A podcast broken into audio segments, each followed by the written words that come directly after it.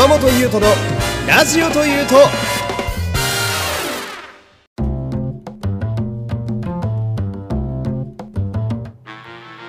どうも皆様こんにちは。声優の山本優斗でございます。毎週恒例の日朝の会、仮面ライダーギーツの感想会でございます。よろしくお願いします。さあ、えー先週の分がね、えー結構ギリギリで、まあ、更新が昨日になっちゃったんですけれども、えー今日はね、え放送した、まあ、その日に、えアップできるということで、まあ、非常にありがたいなという感じなんですけれども、まあいろいろこうやってくれますね。仮面ライダーギーツはね。うん今週もなんか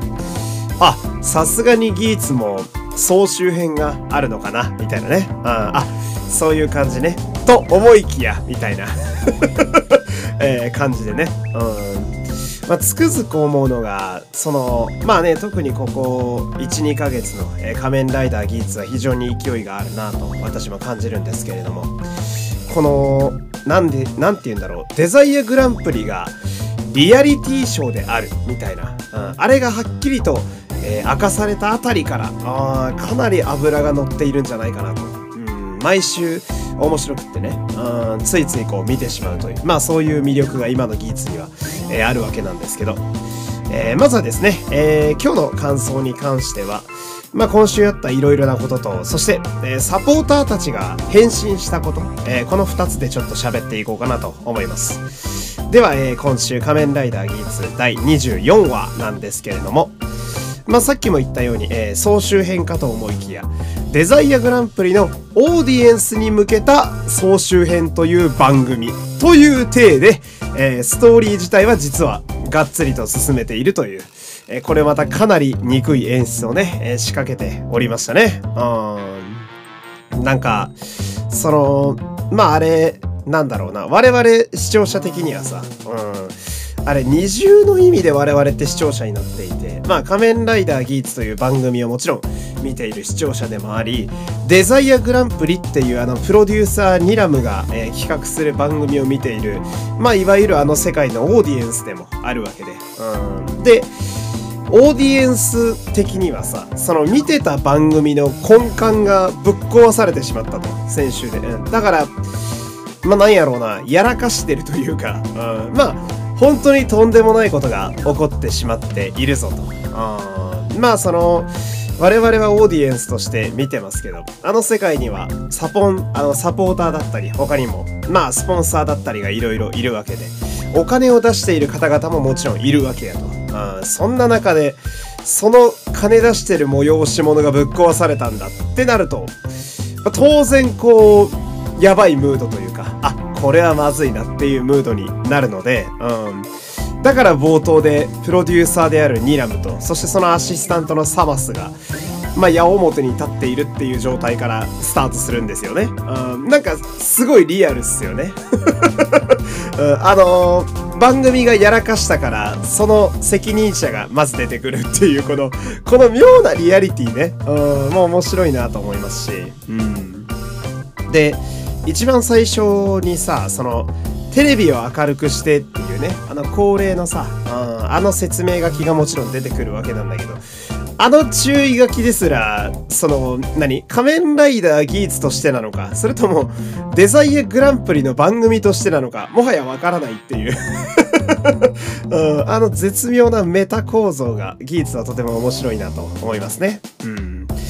で、そんなデザイアグランプリの、まあなんかいろいろとね、えーまた今週も明かされてましたが、その中で気になったのは、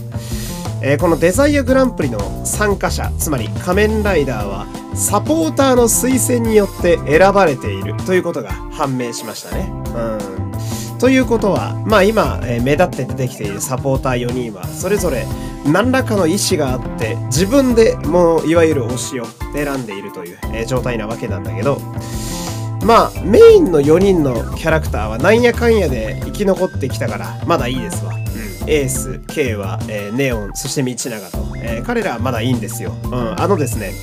この設定がそのサポーターが推薦して仮面ライダーが決まるという設定が明かされた時に皆さん考えてみてほしいのが、うん、そのあっという間に退場してしまった仮面ライダーとか、うん、あと明らかに戦いに向いてないというか、いや、お前は仮面ライダー無理やろ、みたいな。例えばおじいちゃんとか、えー、例えばおばさんとか、えー、子供とか、そういう奴らまで、えー、実はデザグラには参加が、あの認められてたっていうか、参加してしまっていたっていう事実があると。うん。これは、ちょっとなかなかえぐい設定というかね。うん、その、まあそれこそ、なんだろう、ジーンが言ってたように、まあエースがその怪人を見つけてもね、えー、果敢に立ち向かって強かったから、じゃあこいつを仮面ライダーにしようかな、押してみようかな。まあこれはすごくなんかね、理が、まあ通ってるというか、うん。まあ強いやつが戦う世界だから、うん、戦いが得意そうなやつを推薦するっていうのはまあ至極当然だと思うんだけど、一方でさ、その腰の曲がったおじいちゃんとか、どう見てもただの主婦でしかないおばちゃんとかをさ、え平気で仮面ライダーに仕立て上げてデザグラに参加させてるやばいサポーターたちが実はいるってことでしょこれ。うん。え、そいつらやばないっていう うん。だからやっぱその、どこか悪趣味な金持ちの道楽みてえなやべえ奴らは確実に未来人の中にはいるんだよなっていうのがこれで判明するという。うん。で、他にも、なんだろうな、まあ今までデザイアグランプリでえ散ってしまったキャラクターたち。彼らにもまあサポーターがいたんだろうなって考えるとね。うん。あのまあ仮面ライダーケイロえー、フクロウのおじいちゃん、えー、チリザマが非常にかっこよくて、えー、俺たちを感動させてくれたあのおじいちゃんとか。あと痩せて推しと結婚するとか言ってたあの女の子ね。仮面ライダーメリーとか、うん、あレターか。レターとか、うん、であとえー、詐欺師でやばいやつだった仮面ライダーメリー、ピンクの羊とかね、うん、あと、世の中を恨みに恨みまくっていた仮面ライダーダパーンとかさ、いや、推薦したやつどういうつもりだったんだよと思いますよね。いや、マジでさ、うん、特にその、ダパーンとか推薦したやつ、めちゃめちゃ歪んでるじゃんって思うよな。うん、でもなんか、そういう人間が好きなサポーターもいるんだろうな、みたいな。現に、ベロバって結構歪んでますからね。うん、あ、まあそういう趣味のやばいやつもいるか、みたいな。うん、デザグラの闇の深さがね、これでわかるっていう。うん。で、まあこれでわかるのが、えー、それぞれね、メイン4人のキャラの過去がちょっと出てきましたけど、エースは、えー、主人公、エースは高校生の頃からデザグラに参加していたっていうのがちょっとわかりますね。うん。こう制服のエースっていう非常に珍しい構図。演じてるね菅秀吉くんがあのすごく大人っぽいんで我々忘れがちなんですけど彼まだ18とかですからね。マジかって思うんだけど。うん。ベロバの並木さんが中学生っていうのもあるけど結構ねその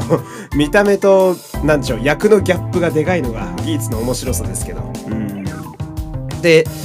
まあそんなエースが制服着て歩いててさでしかも意外と着崩していてちょっとヤンキーっぽい感じの着方をしてたんだけど、うん、まあ彼を仮面ライダーに選ぶのはまあ割と、うん、道理があるというか若いし強いし、うん、立ち向かう勇気もある、うん、で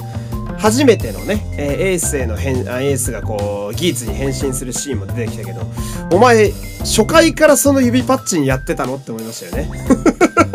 うん、ああ手慣れてんなみたいなね、うん、あれもすごい良かったなと思いますし、うん、で私が気になるのが、えー、あの浮世エースが高校生やってる時期、うん、あれ西暦何年なんだろうっていうところがとても気になりますね、うん、単純になんか数十年前ではないような気がするんですよ。何せそのデザイアグランプリはいろんな時代をという話が今回も出てたんで、うん。ともすれば大正かもしれないし、もしかしたら平成かもしれないし、そのあたりの時代はどうなんだろう、みたいな。うん。エースってずっと見た目同じですからね。うん。だから彼も彼で不思議な人物ではあるんだけど、うん、どの時代の人なのかなっていうのは、ちょっと気になったりとか。うん。で、えー、今日あった出来事としては、えー、ジャマトグランプリというものがね、えー、開幕しましたね。うん、あの、番組の途中でベロバがこう乗っ取ってくる演出、えー、あれまで非常に凝っていてね、えー、あれは 日曜朝に見るにはちょっとホラーっぽかったけど、うん、で、あの、つむりは叩いて直すっていう。うん、あ、テレビ叩いて直す感じの子なのねとかもね、えー、分かったりなんかして、うん。で、このジャマトグランプリってのが、まあ今までこう、ライダーに駆られる側だった、まあいわゆる雑魚的であるジャマトが、えー、今度は逆にプレイヤー側になって、仮面ライダーや一般市民を脅かすというゲーム。まあ、立場が逆転してるそれこそリボルブオンじゃないですけど、えー、なんとなくこうギーツらしい仕掛けだなと思いながら、でプロデューサーのニラムは受けて立つと、えー、あの北村亮さんのね、えー、ニラムは受けて立つと、えー、言っていたので、まあ、今後はデザグラ VS ジャマトグランプリという感じになると思うんだけど、うん、ってことはゲイザーとか、えー、グレアとかのね運営のライダーと共闘する技術が見られたりすんのかなっていうのが、えー、非常に楽しみでもあります。うん、でまあ今日、えー、それをね、えー、見たサポーターたちが、まああまりにもちょっとベロバが好き勝手やりすぎているぞと。うん、俺たちはデザイアグランプリに推しを推薦して、で、そこで勝ち残って、え、願いを叶える推しが見たいんだと。そのためには、ちょっとベロバ調子乗りすぎちゃうということで、えサポーターたちがみんな立ち上がって、で、全員が自らライダーに変身するという。うん、結局4人とも仮面ライダーだったっていうね。うんしかも共通のアイテムを使って未来のライダーに変身するという。うん、で、これはみんな面白いのが思いは同じなんだよね。全ては自分の推しを、えー、願いを叶えさせるデザ神にするためにと。えー、ベロバだけはちょっと違うような気もするけれど。うん。で、これ、このサポーターたちがやっぱり非常にいいキャラだと思うんです、みんな。うん、その、推しとの距離感、関わり方、うん、そしてキャラたちの雰囲気とか、それぞれ個性的なので、えー、特に4人揃ったとこは、かなりそれぞれのキャラがぶつかり合っていて面白いななんて思ったりなんかして。うん。で、ケケラは今までカエルの人形がスピーカー代わりで喋ってたけど、ここで初めて人間の姿も出てきて。うん。で、えー、キューンもね、えー、人の目の前に堂々と現れるのが今回が初めてで。で、しかも、ケケラとキューンは今回が初めての仮面ライダーへの変身ということで、えー、まあ、非常に盛り上がったわけなんですけれども。で、えー、ここからはですね、えー、ケケラとキューンの変身についてね、えー、そして2人について喋っていきたいんだけど、まずこの仮面ライダーケケラと仮面ライダーキューンのね、え印象なんだけど、こう4人のねサポーターがそれぞれの思いを、えー、持って、えー、で実は顔見知りだったんだなみたいな古くからの仲なんだなっていう雰囲気も出しつつ思い思いのポーズをとって4人ともね個性的なポーズをとって変身バーンって打った後にどうなるんだろうって見てたらさ、うん、ケケラとキュンもめっちゃでかい姿になっていやお前らもでかいんかいってなるっていうね。うん、いやお前らもでかいんかーいってなるというかさ、うん。まあ私も仮面ライダーはあのクーガっていうね平成の初代からもう20年以上、えー、見てるんですけれども。まあ仮面ライダーとしての姿というのかな、うん、仮面ライダーっていうこのヒーローのビジュアル自体もなんだかすごくこう多様性のある時代になったんだなみたいな。これは俺非常にいい傾向だなと思いますね。囚われないというか。で、このサポーター4人がそこで一斉に変身してみて、えー、わかるっていう部分としては、まあ今言ったように、えー、ジーン以外のライダー3人はみんなあの人型ですらないわけですよ。うん、まあ、ベロバがかろうじて人っぽいけど、めちゃめちゃでかい人なんで ほぼミノタウルスみたいな、え、ガンダムみたいな見た目してるんで。うん、で、ここで分かってくるのが、その、人型の、なんて言うんですかね、我々と同じ等身大の人間の形してる仮面ライダーが、あの中だと、鈴木福君が変身するジーンしかいないんだよね。うん。ってことは、未来の世界の仮面ライダーって、あのでかい方がデフォルトなんじゃないかなってのはちょっと思いますよね。うん。なんかその、ジーンがむしろちょっと異端というか、うん、その未来の世界だとさ、多分みんなでっかいのに変身すんだよ。うん。で、え、ジンお前そんな、なんか自分とあんまり背丈変わんない、そんなちっこいのでいいのって逆に思われてるというかさ。うん、で、ここでそのジーンはさ、仮面ライダーギーツが大好きなキャラクターだから、うん、その、まあ、ジーン的には同じぐらいの背丈の人間体になることで、ギーツと並び立つ。つまり、推しの一番近くで共闘できるっていうのを優先してるのかなとか思うと、なんかそれぞれのキャラクター造形が見えてきて非常に面白いですよね。うん。やっぱ推しと並び立って戦いたいんだよな、彼って。うん。その、プレゼントは俺自身だとか先週も言ってたし、うん。あ、なんかその辺すげえ面白いななんて思ったりなんかして。うん。で、えー、今回の、えー、まずケケラからね、喋っていきたいんだけど、ケケラはまずその変身前の人間体ですら初めての登場ということで、えー、まあイケてるね、えー、青いスーツが似合うおじさまが出てきて、あの青スーツもいいですね。いかにも金を持っているという感じの、えー、見た目をしてましたけれども。あのー、まあ今まで競馬に喋ってた時は、あの、だるそうにテレビを見ているカエルのスピーカーの置物だったりとか。で、今回は、まあおじさまの姿で登場したけれども、あの、発言からすると、まあその人型の姿もいけてるだろう、みたいな発言を元に考えると、ケケラって実、実はその、自由自在に姿を変えられるのかなっていうのはちょっと想像つきますよね。うん。ってことは本来のその、ケケラって、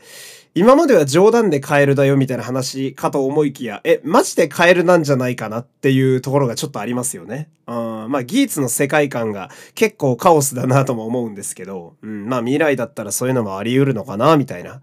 こう未来人がデザイアグランプリで過去の歴史に介入する時の姿って、もしかしたら今回のケケラみたいに割と自由に選べたりするのかな？なんかそのアバター的な感じでカスタムできたりすんのかなっていうのはちょっと想像つきますよね。うん。で、仮にその未来からこっちに来る時の姿、人間体を自由にデザインできるとするならば、そう考えると、なんか急にサポーターたちの見た目にすごく愛着が湧いてくるというか、えらい個性的ですよね。うん。なんかジーンは、なんとなくこう、坊ちゃまっぽい見た目ながらも悪の貴公子みたいな感じもあるし、うん、ベロバは、フリフリの、えー、ゴスロリでね、えー、もう、コルセットとか、もうザ・フリフリみたいな見た目してるし、うん。で、ケケラは青スーツの似合うイケメンおじさんという。うん。で、キューンはもう言うまでもなく、水江健太さんに、え、ロングコートなんで、ありえないぐらいのかっこよさっていう。なんかそれぞれ、サポーターの思いを感じられるというか、うん、その姿で推しに会いに行きたいんだねって思うとちょっと面白いですよね。うん、で、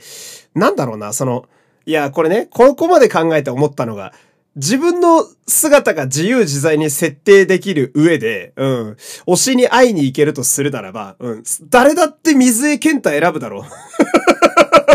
そりゃそうだよな。うん。俺も自分に置き換えた時に、じゃあ自分の好きな仮面ライダーを応援するための見た目を設定できるぞって言われて、その枠の中に水江健太がいるなら、俺は水江さん選びますよ。もしくはね、荒牧義彦さんとかうん、選んでね、一番かっこいい綺麗な男の姿でそりゃ会いに行くよ。うん、なるほどなっていう。なんか急にキューンにね、えー、めちゃくちゃこう愛着が湧いてきますけど。うん。で、まあ、ケケラの話に戻ると、えー、仮面ライダーケケラというね、えー、変身体ですけど、まあ、巨大な四足歩行のカエルに変身するということで、これもなかなかのデザインをしてるわけなんですけれども。うん。で、まあ、能力的には、えー、舌をこう、無知のように伸ばして攻撃したりとか、えー、そして、えー、空を普通に飛び回る。なんていうのかな。あの、空を壁のように見立てて飛び跳ねるみたいなね。あ図体の割には結構身軽に動くこともできるみたいなんで、多分かなり強いと思うんだけど、うん。で、これ、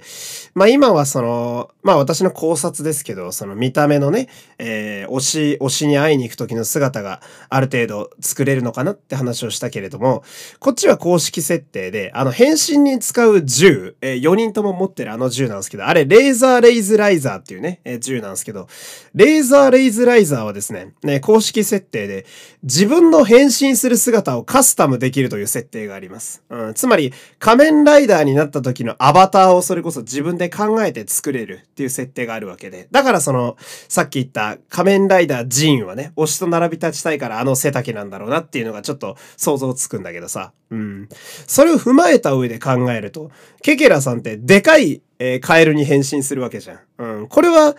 ケケラさん的にはその、推してるタイクーンがタヌキの忍者っていうキャラクターなので、まあ忍者の相方だったらやっぱカエルだよなーっていうイメージで選んだのかなみたいな うん。そう考えるとすごく変身後も愛着湧きますよね。うん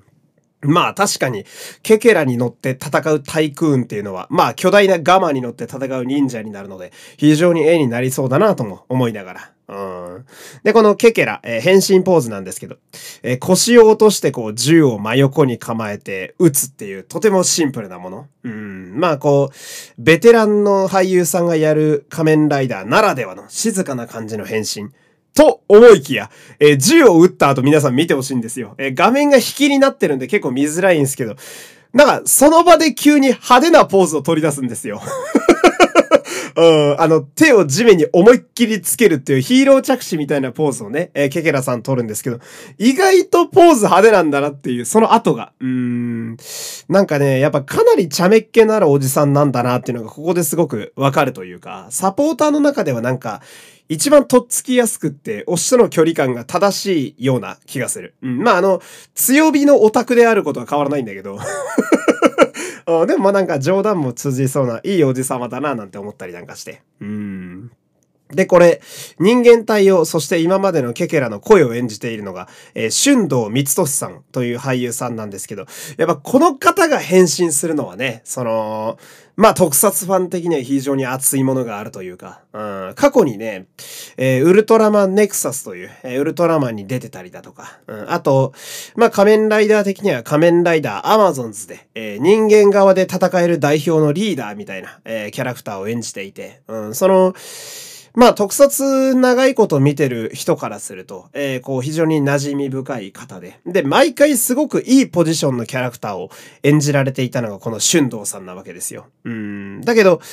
まあ、仮面ライダーに変身したことはまだなくって。うん。で、長いことこう、やっぱ特撮応援してきてさ、ずっと出てらっしゃる俳優さんがさ、ついにここに来て、えー、仮面ライダーに変身する、ヒーローに変身するっていうのは、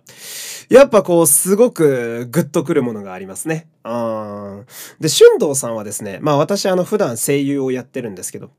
えー、春道さんは俳優なんですけど、本業がね。うん、最近では結構吹き替え映画とか、アニメとかゲームでも声を当てられてる。まあ、要は声優の活動も結構多い方でして、うん。声優があそこでがっつり顔として仮面ライダーに変身したっていうことを考えても、非常に熱いものを感じるわけですよ。やっぱ男前なおじさまがさ、えー、アイテム構えて変身。これ最高ですよ。うん。で、しかも、銃で変身するのがめちゃめちゃいいっすね。うん。その、仮面ライダーアマゾンズというね、作品で、ひたすらに銃撃ちまくってたんで あれがあの実弾ではなくて変身アイテムの銃になったって考えると結構グッとくるものがあるというかね。ああ、長年出ていらっしゃる方だからこそ、なんかこう感慨深いものがあっていいなと思いましたね。うん。で、えー、ここからが仮面ライダーキューンの話ですね。えー、みんな大好き水江健太さんですけれども。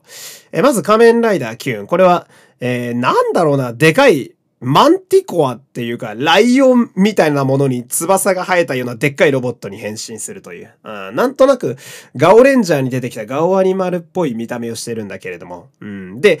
まあ、さっきも言ったけど、キューンもやっぱ巨大枠なんだよね。うん。で、これもさっき言ったけど、やっぱその、未来の世界的にはさ、どうせ変身するならでかい方がいいだろうっていうのが多分通説としてあるんだよね。だからあの、シュッとしたスマートな男前の水江さん、あキューンがね、えー、変身するとしても、ただスタイリッシュなライダーになるのではなく、うん、むしろ相手を踏みつぶさんと言わんばかりのでかい化け物に変身するっていう。まあ、このギャップがすごくいいですよね。うん。今までのライダーだと、まあすごくこう、バチッと、えー、シュッとしたこう、まあトゲトゲしかったり、割とスタイリッシュなライダーに変身するのが、まあ割とよくあるパターンだったと思うんだけど、まさかの巨大枠っていう、うーん、いや、俺これね、あのー、今一個で、あの、懸念してることがあって その、まあ、水江健太さんってめちゃめちゃファンが多い方ですよ。多分、水江健太さんが出るから、仮面ライダーギーツ見始めようかなっつって、ここ2話ぐらいで、話がちょっとわかりづらいけど、まあ、見てみようかなって人、かなり多いと思うんですよ。うん。でさ、いざその、推しである水江さんがね、変身って言って、バーンって打った時に、やばい、ポーズめっちゃかっこいい。え、どんなライダーになるの？って言った時にさ、でかいライオンの化け物が出てきた時の視聴者の反応めっちゃ気になるんだよな。うん、あ、え、あ、そ、そういう感じ？みたいな。あれね、皆さん安心してほしいんですよ。最近そのギーツ見始めてくれた方にね、安心してほしいんですけど、あの、長年のライダーファンも同じ感想ですよ。うん、なんかね、ケケラがね、さっき言った、あの、カエルのおじさんがね、でかいカエルに変身するのは、まあ、キャラも相まってちょっとわからんでもないなっていうとこあるんですよ。うん、まあ、ベロバっていうね、あの女の子が、えー、巨大枠に変身してるから、まあ、ここはある程度予想はついたんだけど、キューンってさ、その水江さんの演じるね、えー、イケメンはさ、どう見てもスタイリッシュなライダーに変身する見た目をしてるんですよ、ビジュアルが。うん。あんなでかくなるって誰も思わないって。まあ、だからこそ面白いんだけど、えー、個性が際立っていてね。だから長いライダーの歴史で見ても、非常に珍しい変身体であるので、そこは面白い部分かなと、個人的には思いますね。うん。で、モチーフは多分猫科だったりすんのかなライオンっぽいし。んで、カラーリングが黄色っぽいんで、まあ、応援してるネオンこと、えー、仮面ライダーナーゴをイメージした感じの姿なのかなみたいな。うん。で、えー、ライオンでありながら、まあ、翼があるので、もちろん空も飛べるという。で、空中戦もね、えー、バチバチやっていて。なんとなく仮面ライダービーストって、あの、ウィザードに出てきた2号ライダーで仮面ライダービーストってのがいるんだけど、仮面ライダービーストが契約してたキマイラっていうでかいモンスターがいたのよ。あのー、そいつに、えー、ファントムっていう怪人を食わせなかったらビーストは死んじゃうっていう、あの、めちゃめちゃ過酷な設定があったんだけど、その時に喋ってたキマイラってやつに結構似てるんですよね。あもしかしたら CG を流用しているのかもしれない。うん。で、これさ、俺すごい気になるのが、まあ、さっき言ったカエルのおじさんケケラと、そして今喋ってる仮面ライダーキューンってさ、四足歩行なわけですよ。うん。で、皆さん思い出してほしいな。変身ポーズ10な、あの、使うの10なんですよね。うん。で、変身した後の仮面ライダーって最近のライダーだと変身の時に使ってたアイテムをガチャガチャ操作して必殺技とか打ったりするんですよ。実際あの、福くんが変身してたあの仮面ライダージーンってね、パーツを取り外して必殺技打ってたんで、うん。で、えー、ケケラとキューンを皆さん、あの、見返してほしいんですよ。うん。四足歩行なんだよね。どうやって銃操るんだろうってのはずっと思ってますね。あ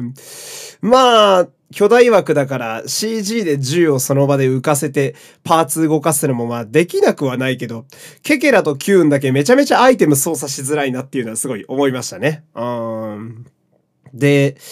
キューンの気になるところとしては、えー、仮面ライダーキューンの能力をですね、これ公式サイトで見ることができるんで、ぜひ皆様も調べてほしいんですけど、あのー、推しの情報を常に把握できるっていうやばい能力を持ってるんですよ。その、うん、ヤバ、ヤバさのベクトルが9んだけ、なんか毎回ちょっと違うんだよな。うん、その、戦闘にめっちゃ役に立つとかではなくて、その、推しであるあの、ネオンっていう女の子に対する異様な執着を感じるというか、大丈夫かっていう能力が、えー、仮面ライダーになってもどうやら搭載されているようでございまして、これは大丈夫なんかと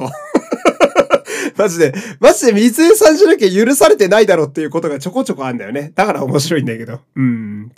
で、変身ポーズは、えー、こう、ネオンがね、猫の、招き猫みたいな手で変身するんだけど、まあその猫の手かな、を意識したような手で、クロスしながら上に銃を放つっていうね。えー、まあ、ポーズめちゃめちゃかっこいいですね。うん。で、これで分かってくるのが、あの、変身するときに、まあ、あの、サポーター4人って同じ銃で変身するんですけど、えー、見返してみると、えー、銃を相手に向けてんのって、実はベロバだけなんだよね。うん、あの子だけ敵意がすごいのよ。あとはみんなその自分の体の周りに打ったりして、そこからそのオーラで変身してるんですけど、ベロバだけ相手を明確にぶっ飛ばすぞと言わんばかりに銃を相手に突きつけるっていうね。うん。彼だけ、彼女だけ敵意がすごい強いっていう。うん。で、えー、キュンを演じているのが、えー、さっきから言ってる水江健太さんという方でね。えー、まあ私もたびたび舞台で目にしてきた方で、えー、生でお芝居を見たこともありますよ。うんまあ来月、ヒプステというね、舞台が始まって、こちらにもご出演されていて、まあ非常に人気のある方で、かつ、えー、ファンがめちゃめちゃいらっしゃって、歌も上手くて足が長いという えー、褒めっぱなしですね。まあそんな素晴らしい方なんですけど、やっぱその、なんやろうな。これは、まあこのラジオでも喋ってますけど、えー、舞台でお芝居を見させていただいて、で、そのお芝居で結構感動させられて、その舞台で活躍していた方がテレビを通してリアルタイムでヒーローに変身するという。やっぱこれはね、熱いものがありますよ。うん。まあ、こう、生で見させてもらって活躍をこうね、目にしてきた方が、えー、ようやくこの、なんでしょうか、日曜朝という、舞台に来てくれて、で、仮面ライダーに変身するっていう。私からしたら最高なんですよね。やっぱその2.5次元も好きなんですけど、好きなジャンルから好きなジャンルに好きな人が来てくれて、で、好きなヒーローに変身してくれるわけだから、こんな幸せなことはないと。うん。で、俺、水江さんは仮面ライダー出てくれるなんて思わなかったんですよ。スケジュール的にめちゃめちゃ忙しい方なんで、なんで、まあ非常にありがたいなと思うわけなんですけど。うん。で、仮面ライダーギーツってね、この番組自体が、まあこれも喋ってるんですけど、2.5でね、活躍されてる方が結構起用されていて、崎山さん、え北村さん、後藤さんといらっしゃるわけなんですけど、その全員が仮面ライダーに変身しているんですよ。あなんで、あのー、やっぱライダーファンとしても嬉しいのが、そちらの2.5のね、方が出るから、じゃあ仮面ライダーギーツって見たことないけど見てみようかなって方が増える。これ非常に嬉しいことで。で、その方々にとってもなかなか熱いもんがあると思うんですよ。うん、その、要はさ、応援してきた推しがヒーローに変身するわけじゃん。うん、こんな熱いことないと思うんですよね。俺的に。あーなあまあ、俺はこれつくづく言ってるけど、やっぱ世の中の顔のいい男はすべからく仮面ライダーに変身してほしいんですよ。荒牧さん荒牧さん聞こえてますか？俺は荒牧さんにめちゃめちゃ期待してるんですよ。うん。あと、ヒロノくんね。この辺は俺の欲望だけだ。うん。荒牧くんとヒロノくんに変身してほしいなーなんて思ってるわけでね。えー、まあ話戻しますと。うん。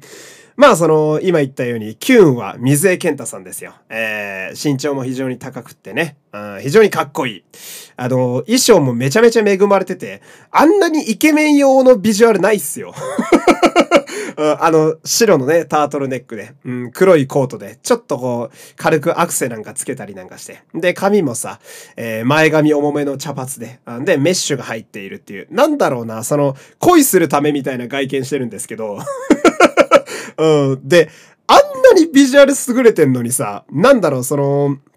うん、ちょこちょこ行動がやばいっていう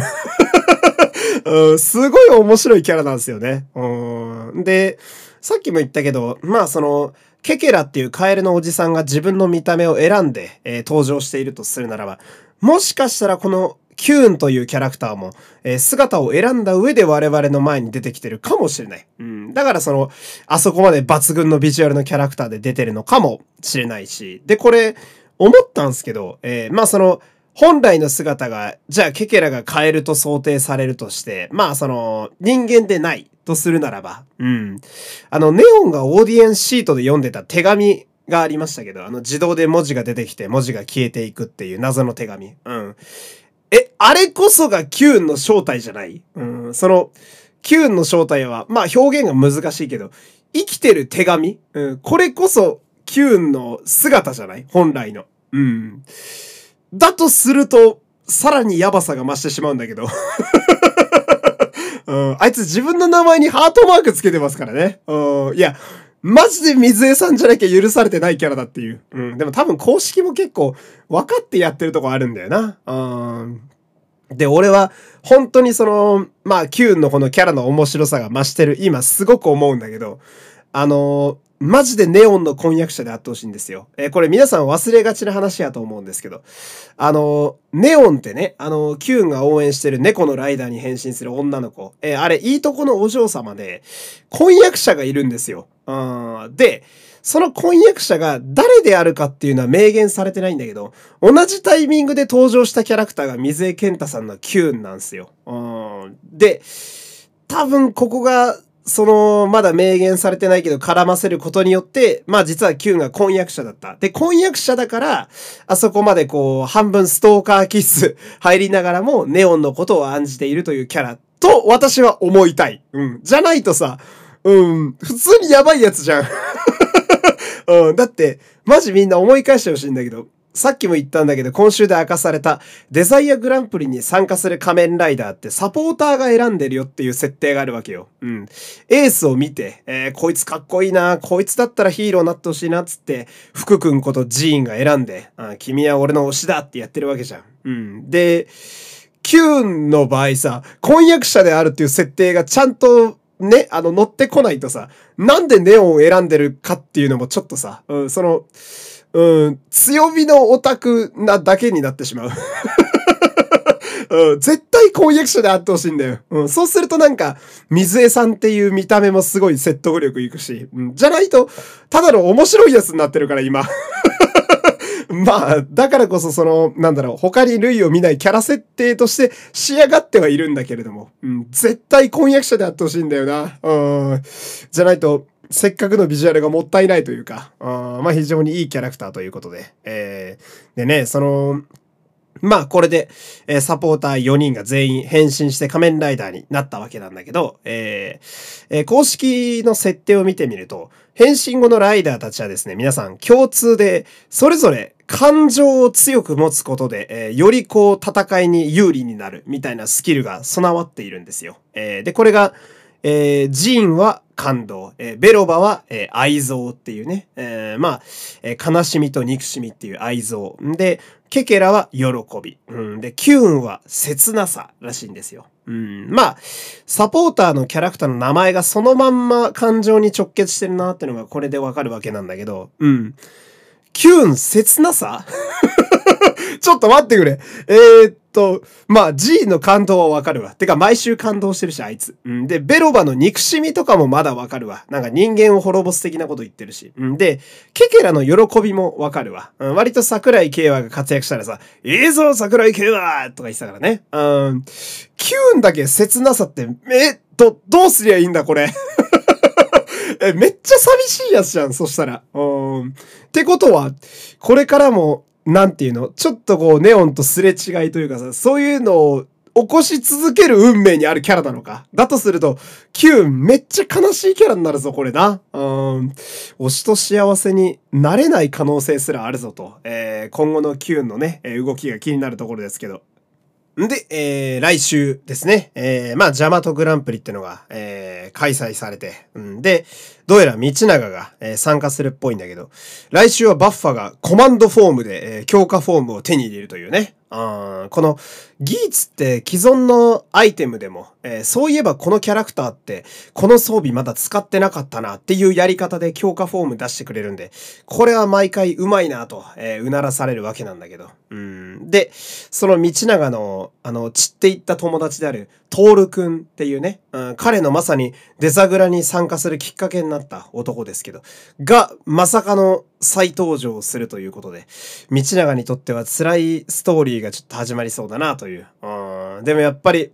面白い。えー、ギーツさん面白いですよ。うん。毎週すごい面白すぎるよ、ギーツって言ってますからね。